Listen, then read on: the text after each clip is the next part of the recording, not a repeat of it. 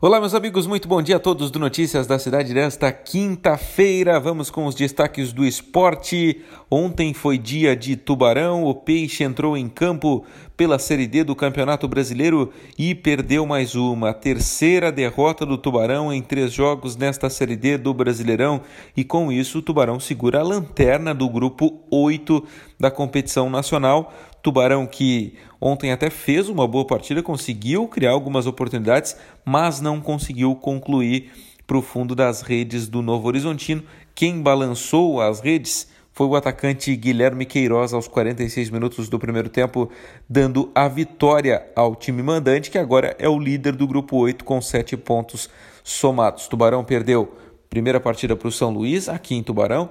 Depois, no fim de semana passado, perdeu para o Caxias, 2 a 1 E agora, ontem, por 1 a 0 perdeu para a equipe do Novo Horizontino. Próximo confronto do Tubarão acontece no próximo sábado contra o São Caetano.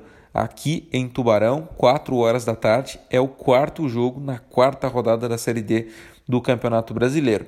Bom, a terceira rodada tem um complemento com dois jogos que serão disputados hoje. Às três da tarde tem Pelotas e Caxias na Boca do Lobo, lá no Rio Grande do Sul. E tem o jogo do Joinville contra o São Luís às sete horas da noite na Arena Joinville. São Caetano e Marcílio Dias só vão jogar no dia 6, até porque neste meio de semana o São Caetano enfrentou o, o time do 15 de Piracicaba pelo Campeonato Paulista, inclusive conseguiu acesso para a Série A do Paulistão. A classificação do grupo 8 tem Novo Horizontino, Caxias, São Luís e Pelotas como os quatro primeiros colocados e o Tubarão é o último, é o lanterna da competição. O Peixe vai anunciar mais reforços.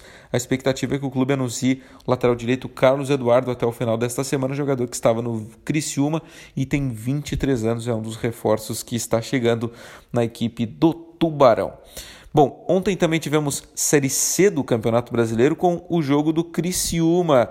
E o Tigre acabou perdendo para Tombense pelo placar de 1 a 0, resultado muito ruim para o Tigre, que ainda se manteve no G4 da Série C, do grupo B da Série C, mas o Criciúma acabou deixando escapar alguns pontos importantes. Na próxima segunda-feira, o Tigre visita o Brusque no estádio Augusto Bauer, o Brusque que é o vice-líder do grupo B da Série C do Brasileirão.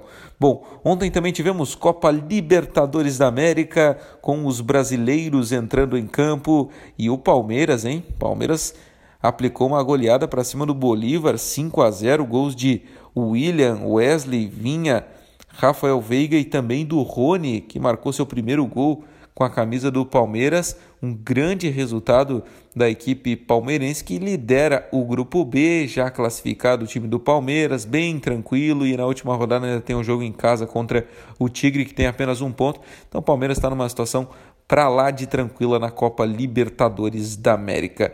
Tivemos ontem também o Flamengo que goleou o Independiente Del Valle, aquele time que tinha enfiado 5 a 0 no Flamengo há duas semanas. Agora o Flamengo colocou quatro neles. Lincoln, Pedro e Bruno Henrique duas vezes marcaram os gols do Flamengo. Poderia até ter feito mais. Teve uma grande exibição, o atual campeão da Libertadores, e chegou aos 12 pontos. O Flamengo também já classificado para a segunda fase da Copa Libertadores da América. E na última rodada vai pegar o Júnior jogando no Maracanã. Tá bem tranquilão o time do Flamengo. E tivemos eliminação de um brasileiro ontem também. O São Paulo deixou a competição, precisava vencer o River Plate e mesmo assim talvez não conseguisse a classificação porque teria que vencer seu último jogo e ainda torcer por resultados paralelos. O São Paulo, com a derrota de ontem por 2 a 1 para o River Plate em Avejaneda, está eliminado da Copa Libertadores 2020 sem nenhuma chance de classificação. São Paulo, se vencer a próxima partida, não consegue chegar aos 10 pontos do segundo colocado River Plate. São Paulo deixando a competição continental. Então, portanto, foram os jogos dos brasileiros ontem pela Copa Libertadores da América. Bom, hoje tem o jogo do Santos, que também está bem tranquilo na Libertadores, sete da noite. O time paulista enfrenta o Olímpia no Paraguai.